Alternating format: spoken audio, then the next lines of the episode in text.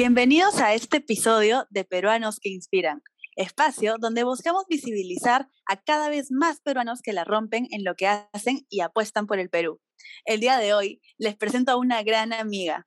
Ella estudió Administración de Empresas, actualmente trabaja en el área de sostenibilidad del Grupo Intercorp y es líder de Perú Pasión y el voluntariado corporativo Intercorp Retail. Además, es directora ejecutiva de la ONG Achayhuasi, Voluntariado del Bicentenario y lleva tres años diseñando y ejecutando proyectos con impacto social. Tengo el agrado de presentarles hoy a Carla Ruiz. Carlita, preséntate. Hola, ¿qué tal, amiga? Palmas, en verdad súper feliz de estar eh, formando parte de este espacio, que sé que es una iniciativa que venía soñando hace tiempo, eh, y súper feliz y también orgullosa de poder formar parte de, de, este grupo de voluntarios y, bueno, peruanos que también están inspirando poco a poco a más personas. Eh, y muchas gracias por la presentación. me siento súper chiquita, pero también emocionada de ver que he hecho varias cosas, eh, obviamente siempre en apoyo de otras personas, ¿no? Listo, Carla, muchas gracias por comentarle, por comentarme eso. Y de hecho, algo que quisiera que de repente me cuentes un poco así con, con respecto a, a, tu vida o ese tipo de cosas, es de que vi por ahí por LinkedIn indagando que ponías que tu propósito es ayudar a las personas y organizaciones a diseñar experiencias y proyectos disruptivos con impacto para la sociedad. Cuéntame un poco cómo llegaste a este propósito. Ya, genial. Sí, igual eso también aprovecho esa pregunta para contarles un poco sobre mí.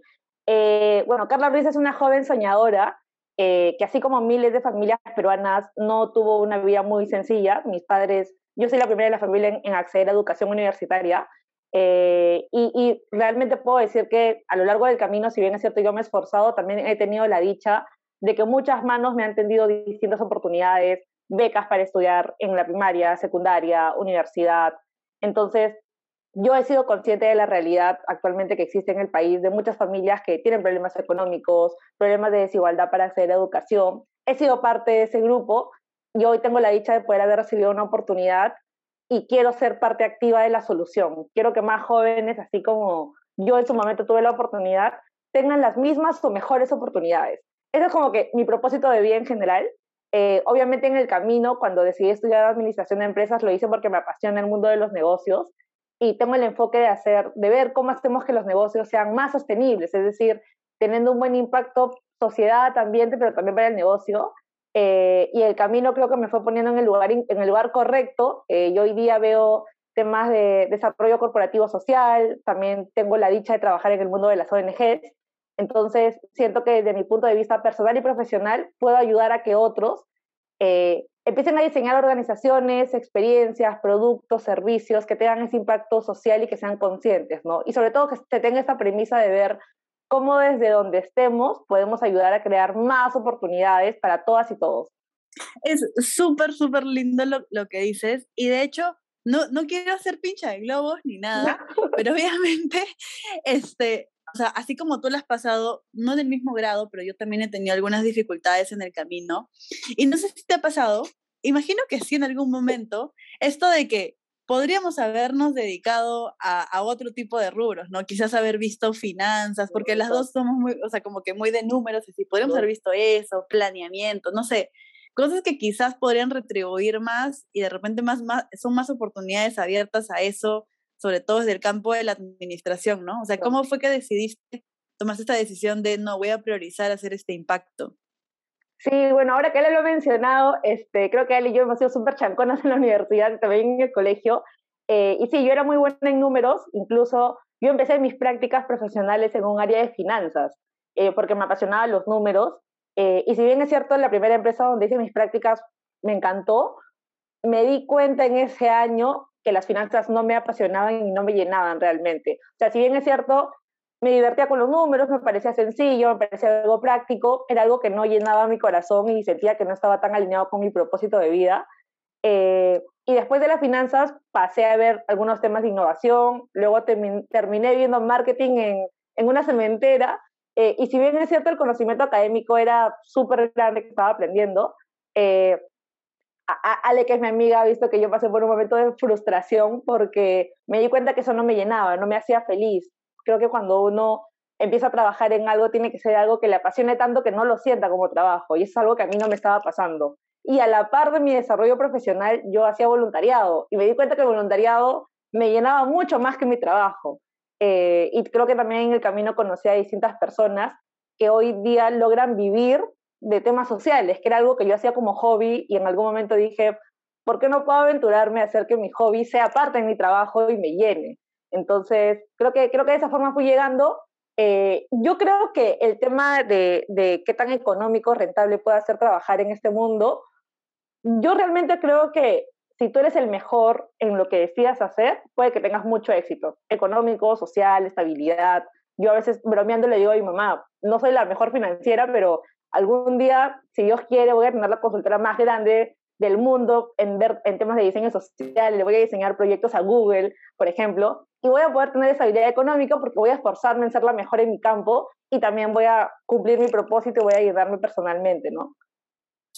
Entonces, justo ahorita que estabas hablando de, de estos sueños grandes, como de, no sé, poder tener una consultora y tener como cliente a Google, o, o bueno, yo también me imagino Amazon, ese tipo de cosas, porque me acuerdo en algún momento de la vida, hace creo que como dos años, que me habías comentado de que querías ver temas de service design, o sea, así como que muy a los temas de innovación y así. Y no sé cómo lograste fusionar estos mundos, este sueño de trabajar como tal en Google, este, o ese tipo de organizaciones súper grandes, ¿se ha visto truncado de cierta manera? ¿O, o, cómo, cómo, fue que al final te arrumbaste todo, completamente en lo social? Eh, en realidad yo creo que la innovación y el tema social pueden empezar a interactuar súper bien. Es más, creo que a largo plazo todas las empresas deberían apuntar a hacer innovación de tipo social o con impacto ambiental. Eh, a mí me apasionó mucho la innovación porque creo que es el mundo más competitivo porque tienes el objetivo de ver cómo constantemente mejoras y creas nuevos productos y servicios que hagan que la vida de las personas sea más fácil, más sencilla. Eh, y en todo el tema de diseño de servicios, yo me di cuenta que había muchas empresas peruanas que cuando diseñaban productos o servicios, creo que se apuntaba mucho a la, a la usabilidad, que no está mal, o la tecnología, pero creo que también se dejaba un poco de lado el foco de el producto que estoy diseñando es inclusivo, que no sé, genera mucho impacto ambiental, eh, está considerando el impacto en alguna comunidad social donde la empresa pueda tener incidencia.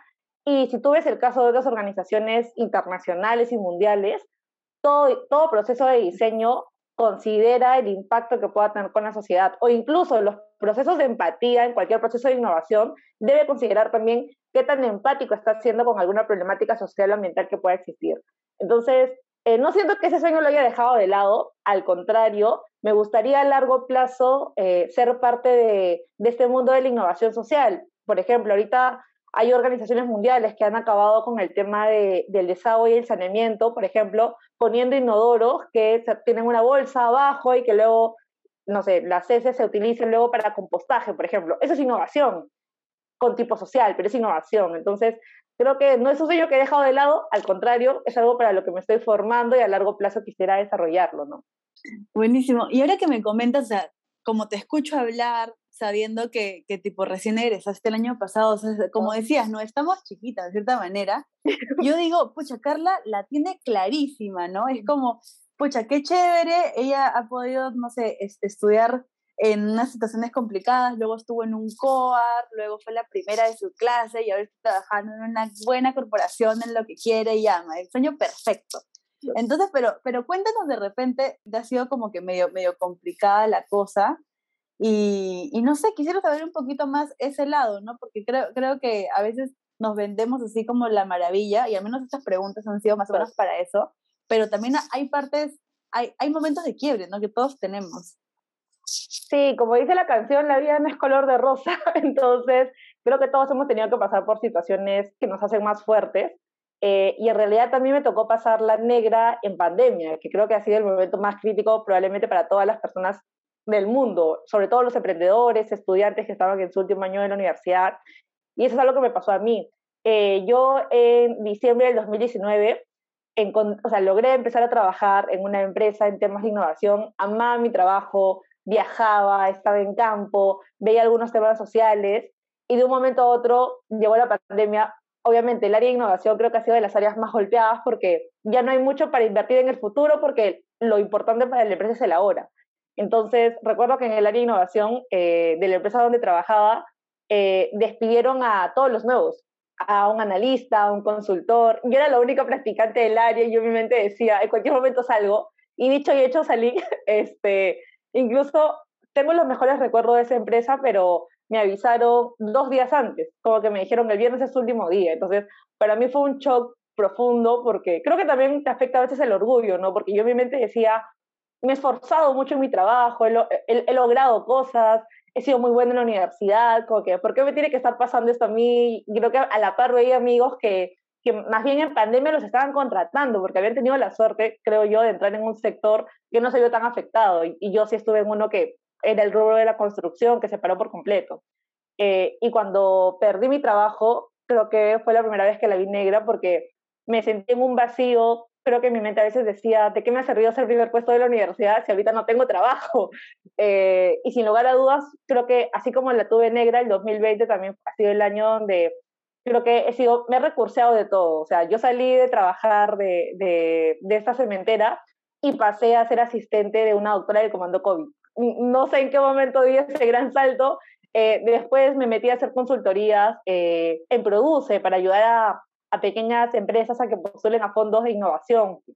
Luego volví a regresar a la cementera, eh, que creo que eso también fue un aprendizaje de que cuando estuve en, esa empresa hice las cosas bien y por ende querían mi talento de nuevo y volví a, ingresar a trabajar ahí.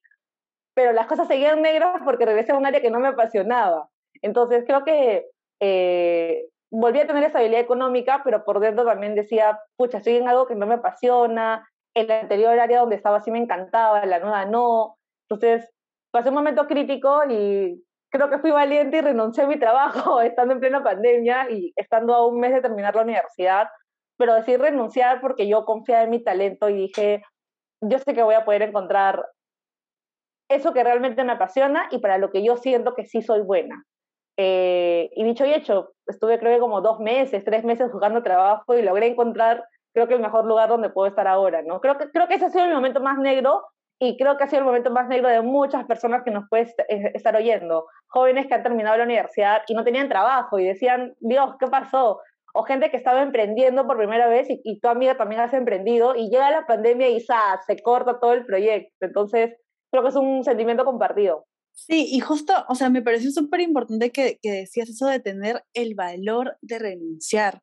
A mí me pareció súper valiente cuando me lo contaste y dije, wow, o sea, porque sé que no, no, es, no, vives, no vives en cuna de oro, ¿no? O sea, no, no es que estemos en privilegios ni nada y en plena pandemia mucho peor. Entonces, no sé, o sea, quisiera que me comentes un poco cómo, cómo fue que, que tuviste el coraje, digamos, de, de decirlo, ¿no? Porque eso fue una apuesta, apuesta digamos, sobre cero, porque no apuesta con nada seguro de decir, ya, yo confío en mi talento, para lo que venga. Ya, Ale, en realidad me parece genial que me hagas esa pregunta porque siento que va a ayudar a muchas personas que nos están oyendo. Eh, cuando yo volví a regresar a esta empresa, obviamente estuve feliz porque otra vez tenía estabilidad económica, pero yo soy una persona muy apasionada y creo que cada cosa que hago trato de dar mi 200% porque sé que va conmigo, es algo que me gusta, es algo que puede generar impacto, pero en esta, bueno, en esta área sobre todo, eh, sentí que estaba haciendo temas muy comerciales. Y, o sea, yo respeto a la gente que le apasiona las ventas, pero no es algo que vaya conmigo. Encima estaba viendo negociaciones con minas y yo mi decía, ¿qué estoy haciendo aquí? O sea, conversando con, con vendedores y encima a mi cargo a veces tenía que conversar con más de 100 vendedores que estaban en el norte. También había un choque ahí generacional medio fuerte. Eh, y yo aguanté, y lo digo así, aguanté tres meses porque necesitaba el dinero, porque yo tenía que pagar casa, tenía que pagar mis terapias, tenía que pagar distintas cosas que, tenía que cubrir porque soy independiente. Pero a la par también yo sabía que en plena pandemia logré conseguir tres trabajos porque me recursaba de todo. A la par también estaba liderando una organización de la que ya vamos a conversar un poquito más adelante y en mi mente decía, veo a algunas personas referentes, no sé, como la gran eh, Infante, que ha logrado hacer de su vocación y de su pasión su trabajo. Entonces decía, ¿por qué si ella lo ha logrado yo no puedo hacerlo? Si ahorita estoy liderando una organización, si he visto temas de proyectos sociales, eh, incluso las mismas personas que, que han trabajado conmigo a veces me decían, no, pero tú lánzate porque tienes un muy buen perfil. Y creo que también, o sea, esas personas, mis amigos, mis familiares, me dieron mucho soporte. Tuve la suerte de que mi mamá mi papá no me dijeron, no, qué loca, ¿cómo vas a renunciar? Al contrario, me dijeron, hija, confiamos en ti, lánzate con todo. Obviamente yo en esos tres meses ahorré, pero tacaña extrema, solo basado en las cosas realmente necesarias y lo demás. Lo ahorraba, lo ahorraba, lo ahorraba, porque dije, voy a crear colchón hasta que consiga trabajo. Y yo me puse la meta de conseguir trabajo en dos meses. Y eso creo que también fue lo importante, porque a veces las personas cuando dicen, yo voy a buscar trabajo, no son constantes. Sí, buscar trabajo es un trabajo. Yo tenía mi horario, todos los días, 8 de la mañana entraba a Boomerang, a las 9 de la mañana entraba a Compu Trabajo, a las 10 de la mañana entraba a LinkedIn. Eh, incluso creo que también tuve una búsqueda de trabajo bien activa, o sea, y, siempre lo digo, si tú quieres el trabajo de tus sueños, no te van a ir a buscar, tú tienes que ir a tocar la puerta y sin roches. Entonces, de todas las empresas en las que yo quería trabajar, le enviaba mi CV a todas las personas de recursos humanos de esas empresas, los stalkeaba, entonces creo que, creo que fueron ambas partes, ¿no? Creo que tuve valentía, pero también gracias a que tuve el soporte de amigos y familiares. Y por otro lado, también yo me puse la meta de, oye, vas a renunciar, pero te vas a esforzar para que realmente consigas trabajo en un tiempo corto, ¿no? Eso, eso que decías, ¿no? Que todo está a base de trabajo. Y creo que eso es lo que, que dejé pasar de lado un poco de la parte del, cuando te estabas presentando y que es muy importante. O sea, tú pasaste de estar en, en, un colegio de repente de, no, de no tanta categoría a luego el COAR y con esas como que a base de, de, trabajo, verdad, también buscando este, diferentes oportunidades para universidades, estar en una buena universidad y luego ser buena. Entonces, como todos estos momentos en los cuales te esforzado mucho, o sea, quisiera que me digas de dónde sacaste la fuerza para hacer eso de esforzarse mucho, porque en verdad, qué cansado. o sea, yo lo digo porque también, de cierta manera, también siento que me he esforzado, pero también siento que no he sido tan constante. por ejemplo, en el colegio siento que al, final recién como que le, le, metí boost, en la universidad también, bueno, yo me cambié de carrera, entonces cuando recién comencé la segunda y fui donde, boom, le metí. Pero siento que lo tuyo ha sido como algo bien progresivo, entonces, ¿de dónde salía esa fuerza? No, no sé cómo lo vaya a tomar la gente, pero es lo que a mí por lo menos me impulsó. Repito, yo soy la primera persona en mi familia que asiste a una universidad, entonces yo desde muy pequeña me ha encantado el estudio, pero también era una persona muy soñadora y era consciente de mi realidad. Y yo en mi mente decía, si yo algún día quiero estar en una muy buena universidad, me voy a tener que esforzar porque mis padres no van a tener el dinero para pagármelo.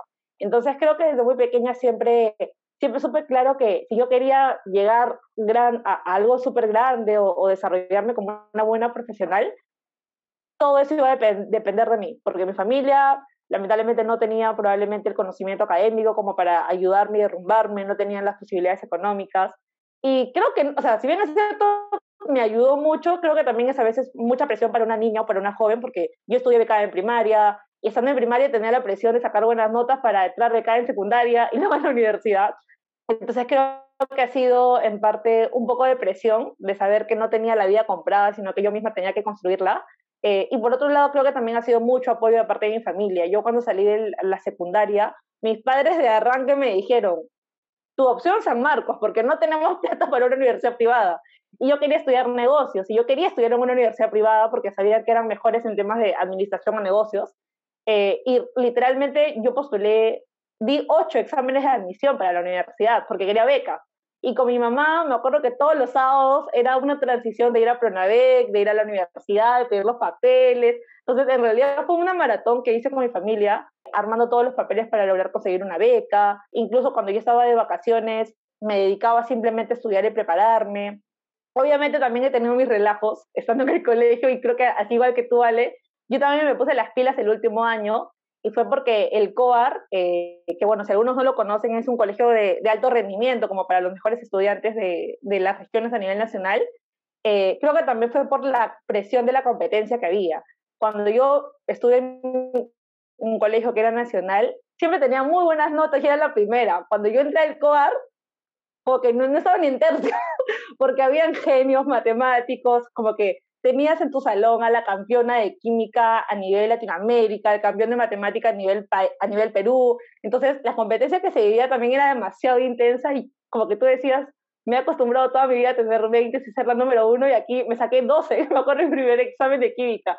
Entonces creo que también la competencia en el colegio me hizo pensar, oye, si quieres esforzarte, así como tú eres talentosa en tu colegio, hay miles de personas talentosas igual que tú que quieren el mismo sueño. Entonces tienes que esforzarte el doble o el triple y, y, fue lo que hice en cuarto y en quinto de secundaria, ¿no? Que me saqué la mugre para lograr alcanzar alguna beca y que gracias a Dios la conseguí.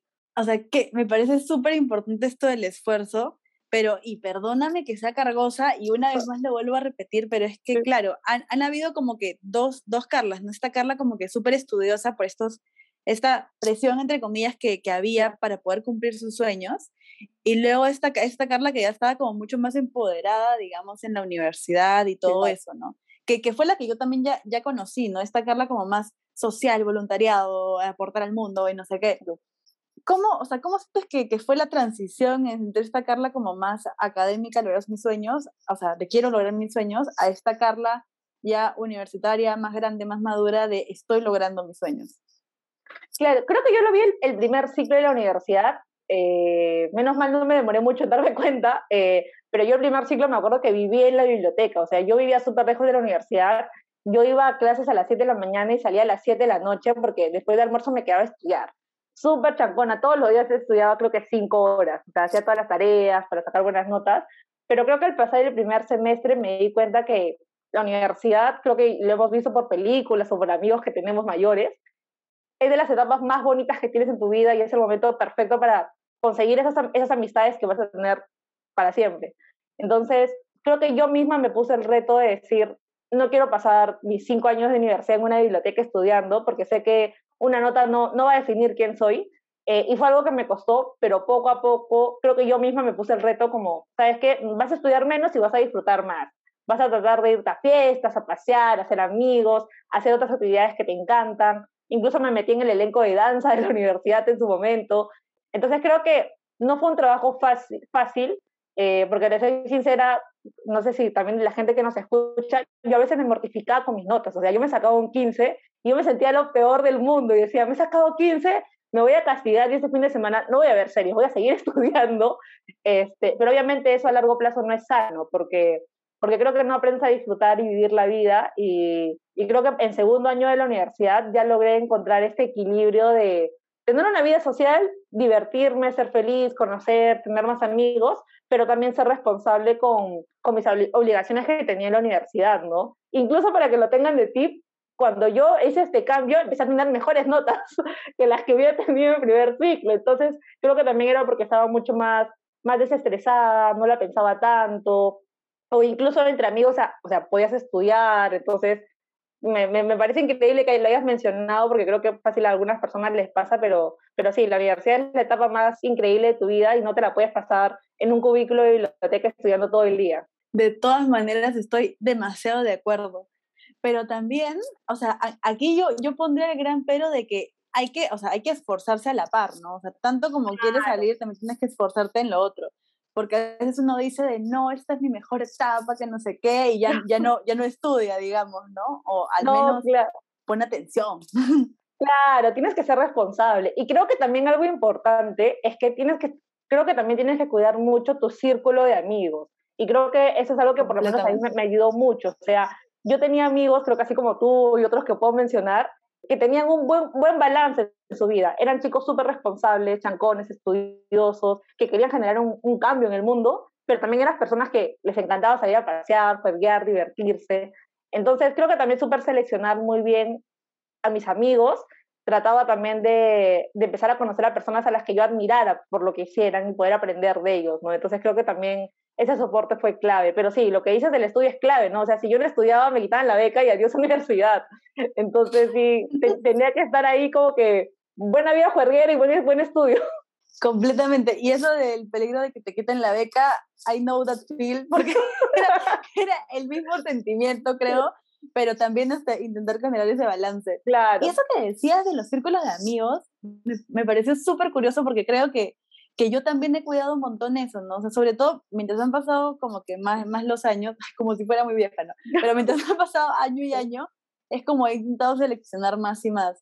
Y me he dado cuenta que algo así como súper de manera de coincidencia, ahorita recapitulando mi vida, que la mayoría de amigos los encontré en iniciativas sociales, o de liderazgo, voluntariado. De hecho, ahorita actualmente, en verdad, los míos con los que más frecuento son amigos de voluntariado.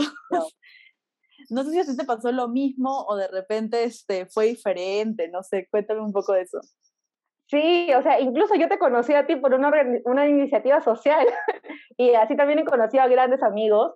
Yo creo que uno sí se da cuenta, o sea, te das cuenta cuando conoces a alguien que, está enamorado y quiere darse al mundo versus alguien que tal vez todavía está en su zona de confort, porque por ejemplo, eh, yo tenía algunos amigos que no se los había conocido en el instituto inglés o en el trabajo, que eran personas que su fin de semana como que lo esperaban para irse de viaje, salir a feriar, descansar, y también tenía amigos que conocían voluntariados que literalmente estaban emocionados y decían, ya, el sábado nos vamos a construir una casa o hay que hacer una colecta para conseguir esto que el otro. Entonces, eran personas que querían salir y comerse el mundo, pero para hacer algo bueno. Creo que e, es un choque difícil porque incluso aprendes de esas personas. Yo, por ejemplo, de ti aprendí porque vi que te hacías el tiempo de no sé dónde, este, pero te organizabas súper bien porque habían cosas que te movían y te esforzabas y probablemente también sacrificabas algunos lujos o relajos que podías haberte dado en ese tiempo, ¿no? Pero es algo que yo aprendí mucho de las personas que están en los voluntariados y algo que yo siempre digo, no hay un corazón más grande que el de un voluntario. Creo que todas las personas que hemos tenido la dicha de ser voluntariado sabemos el gran impacto que podemos generar en la vida de alguien más y en el mundo con solo una hora de nuestro tiempo. Y, yo aquí quiero contar una anécdota chiquitita eh, creo que el, del, el primer voluntariado que yo hice fue en Proyecto Hogar, que era construir casas. Eh, ese voluntariado a mí me tomó dos días, que fue un sábado y domingo. Y cuando yo conversé con la familia a la que logramos darle una, casa, literalmente esos niños en, en, la comunidad de Cañete donde trabajábamos, eh, no tenían una casa, no tenían techo, o sea, sus casas eran de, de estas varillas que luego les ponen los, los costales de arroz. Entonces, saber que con dos días de tu tiempo, que probablemente te los puedes haber tomado viendo Netflix o durmiendo, has logrado darle a una familia una casa. O sea, la oportunidad de que una familia, un niño puede empezar a construir un futuro adelante, soñar con mejores cosas, creo que fue de las cosas que más me han cambiado y me han impactado y, y desde ahí es como que dije, con el voluntariado puedo cambiar el mundo, donando mi tiempo y mi talento y también creo que motivando a que más personas decidan sumarse a esta labor, ¿no? Me encanta la pasión con la que hablas del voluntariado. De hecho, he sentido así como una, una alza en la emoción ahorita que comenzamos a hablar de eso. Y es que las personas que conocemos a Carlita para esto, bueno, ahorita ustedes ya la están conociendo un poco más, es, o sea, es eso, ¿no? Tú conoces a Carla y ella dices, ah, ya, voluntariado tal, voluntariado tal y tal. Y de hecho, ahorita que la presenté, como, como dije, todas las iniciativas en las que está metida. Y una, una cosa que también te he escuchado hablar, bueno, ahorita, en otros espacios, ya dando charlas y todo, es que tú sientes que el voluntariado es esta herramienta transformadora, ¿no? Que yo, yo, también, yo también como que lo, lo veo así, ¿no? Como una herramienta súper poderosa para poder hacer cosas que efectivamente hagan un cambio. De hecho, cuando yo me enteré, yo cuando yo me enteré que el voluntariado aportaba a 1% del PBI a nivel nacional, dije, wow, o sea, en verdad es un montón, porque a nivel de plata es bastante.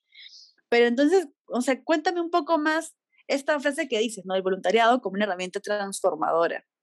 Ya, genial, Ale. Sí, en realidad has tocado de los temas que más me apasionan eh, y que hoy tengo la dicha de verlo a nivel profesional y también creo que personal.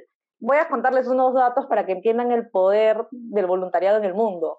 Eh, el año pasado, no miento, en el 2019 se hizo un estudio en la Universidad de Nueva York y se estimó que en el mundo hay alrededor de 200 millones de personas que han hecho voluntariado alguna vez en su vida.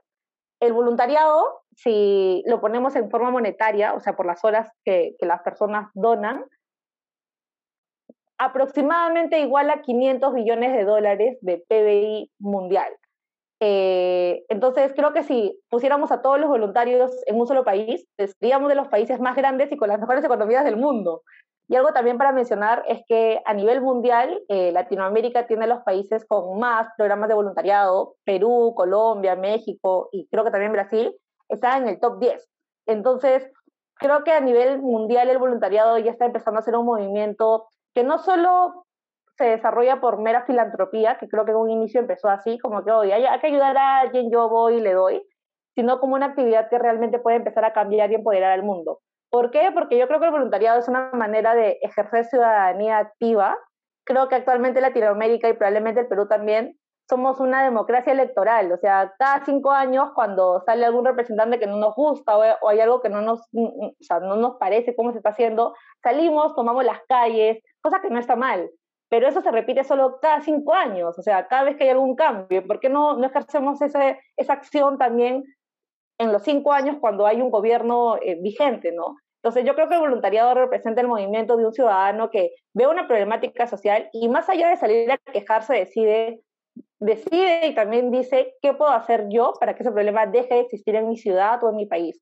Entonces yo creo que el, ciudadano, el, voluntariado es una práctica donde puedes empezar realmente a ejercer democracia porque eres parte de la solución y ya no solo del problema.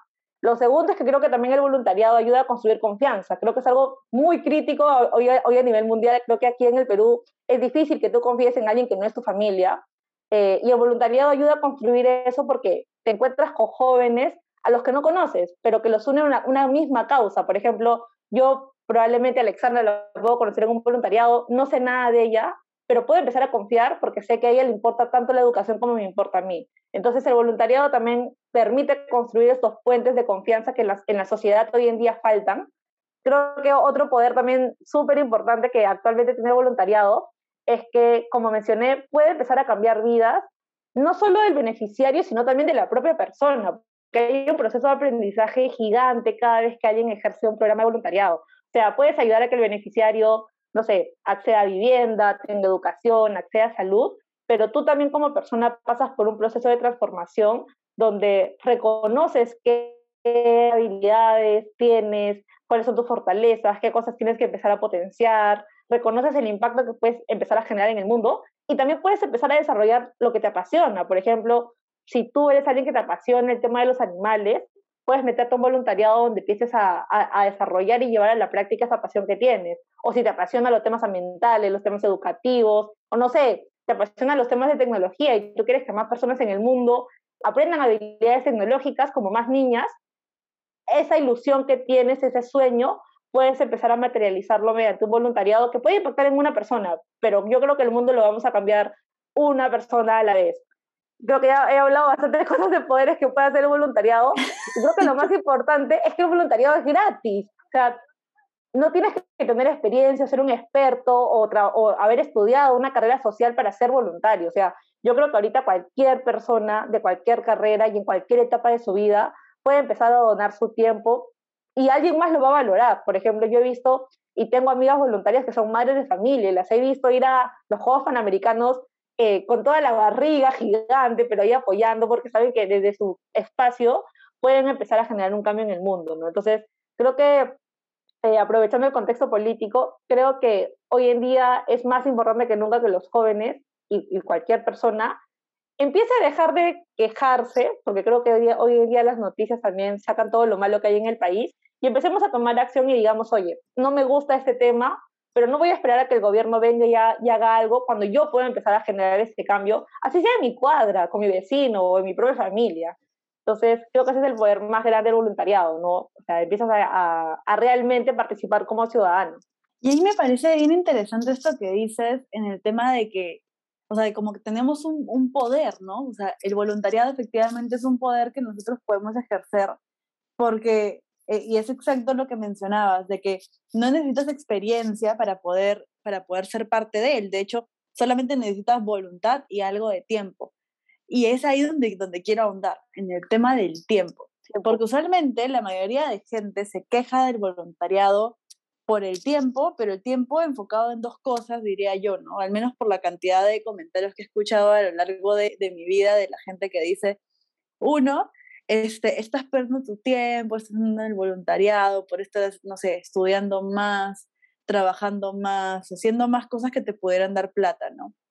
Y otro en el tema de, del tiempo a nivel de deberías usarlo para tu salud mental ese tipo de cosas, ¿no? O sea, como de, ¿por qué no lo enfocas a lo profesional o por qué no lo enfocas para ti mismo? Por, o sea, ¿por qué dedicarte a esto de acá? Y que me parecen de cierta manera válidas, pero no sé, siempre he tenido esa, esa, esa pregunta en mi cabeza de, ¿deberíamos, deberíamos de repente dejar de ser voluntariado y enfocarnos en, pucha, desarrollarnos profesionalmente o deberíamos dejar de ser voluntariado y enfocarnos en nosotros mismos, nuestra paz mental? O sea, ¿dónde, dónde estaría ese límite, digamos, o dónde crees que está el límite entre dejar de ser uno u otro, ¿no? Porque al final es un costo, es un costo oportunidad el tema de, de dejar el, el tiempo para otra cosa Es que yo creo que el voluntariado, al contrario, es una herramienta que te potencia profesionalmente y a lo grande. Porque, a ver, eh, pasar por una experiencia de voluntariado te ayuda a desarrollar muchas habilidades blandas como es el trabajo en equipo, la empatía, y creo que son habilidades blandas o características que muchas empresas hoy en día buscan en las personas a las que contratan. Entonces, yo creo que un joven que nunca ha tenido una experiencia laboral ni en voluntariado puede tener menos chances de conseguir trabajo que alguien que ha ejercido voluntariado, que ha tenido la oportunidad de, no sé, a los 15 años liderar equipos, de haber resuelto problemas, eh, de haber creado proyectos desde cero. Creo que sin lugar a duda lo capacita mucho, tanto en temas de habilidades blandas como habilidades duras. Eh, lo otro es que creo que también el voluntariado, eh, si bien es cierto, puede afectar un poco el tema del tiempo, creo que también depende mucho de la persona y uno debe ser consciente de qué tanto puede dar en distintas etapas de su vida, ¿no? Yo creo que eh, cuando uno está en la universidad es el mejor momento para hacer voluntariado, porque tu única responsabilidad, por así decirlo, es la universidad, a menos que trabajes. Y yo creo que también hay distintos tipos de voluntariado, ¿no? Entonces yo no, yo no creo que sería un pero. Por ejemplo, si tú eres alguien que no tiene mucho tiempo y me dices, no, yo solo puedo los fines de semana porque durante semana estudio y trabajo, perfecto. Hay voluntariados que solo son de un día o solo son de un fin de semana. O, o hay voluntariados donde simplemente tienes que ser, no sé, embajador digital y tienes que publicar en tus redes sociales. Eh, obviamente, si ya dispones de mucho mayor tiempo, eh, puedes meterte a hacer un, una labor de voluntariado mucho más profesional, que obviamente implica implica mayores, mayores responsabilidades, pero también mayores beneficios y mayores ganancias para ti como persona, ¿no? Eh, y lo que mencionas es súper importante, o sea, el tema de en qué momento me puedo meter tanto voluntariados que dejo de perder tiempo para mí y, ya me olvido de mi salud y mi paz mental. Eh, yo creo que también es importante que hagas voluntariados en temas que realmente te apasionen, porque cuando algo te apasiona, te vas a hacer el tiempo. Y yo creo que también algo que quiero mencionar es que un voluntario, o sea, el voluntariado no se hace con las horas que te sobran, sino que tienes que hacerte tiempo de calidad. Yo lo digo, así como tengo amigos que hacen deporte y a la semana se hacen cinco horas, no sé, para ir al gimnasio, para ir a jugar tenis, para mí el voluntariado tiene el mismo nivel de responsabilidad que un deporte.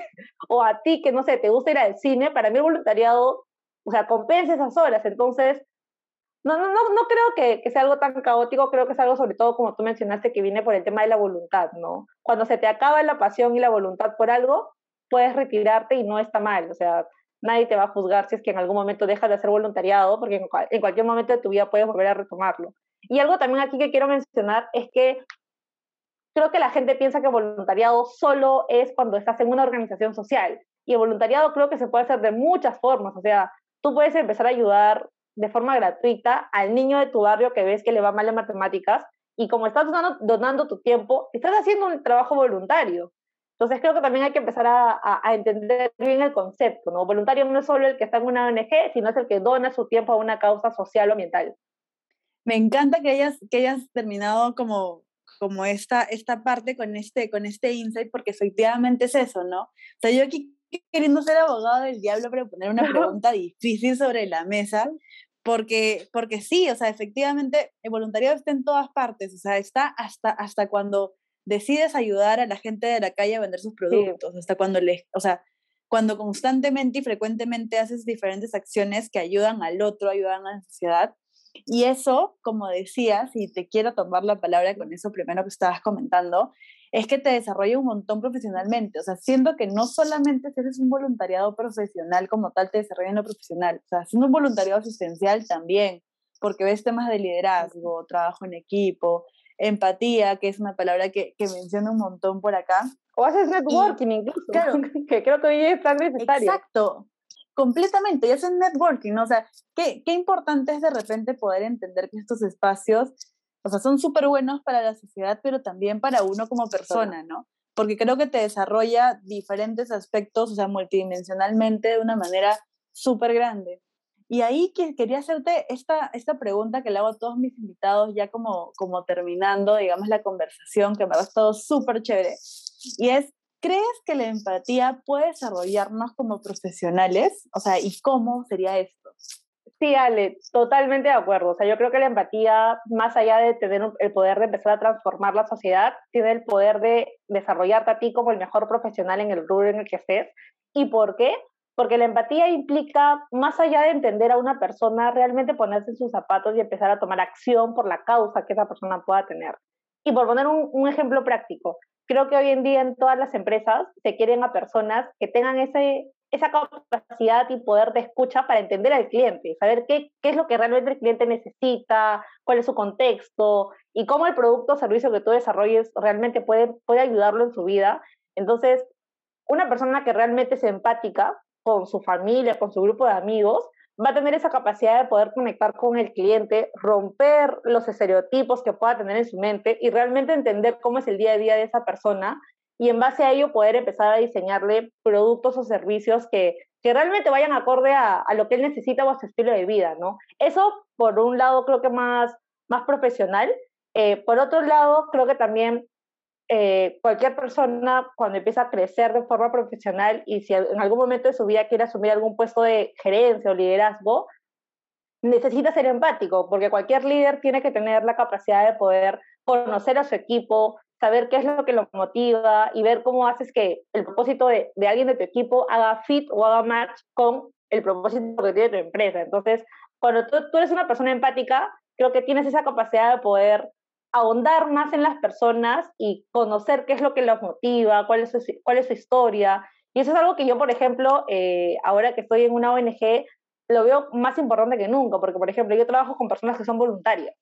Entonces, eh, a veces es complejo decirle a una persona, oye, quédate en mi organización como voluntario, eh, donde no recibes nada monetario a cambio, sino que yo quiero que des tu talento. Y hoy tengo que ser la persona más empática del mundo porque yo tengo que conocer cuáles son los sueños de mi equipo y ver cómo la organización puede ayudar a que esas personas cumplan sus sueños. Entonces, creo que a nivel estratégico ser empático es la mejor herramienta que tienes para ser buen líder, para conocer muy bien a las personas, incluso para empezar a anticiparte también. Eh, pero igual también quisiera agregar, aparte de tu pregunta, es que creo que también la empatía, más allá del desarrollo profesional, es la herramienta probablemente que nos va a ayudar como sociedad a ser más unidos.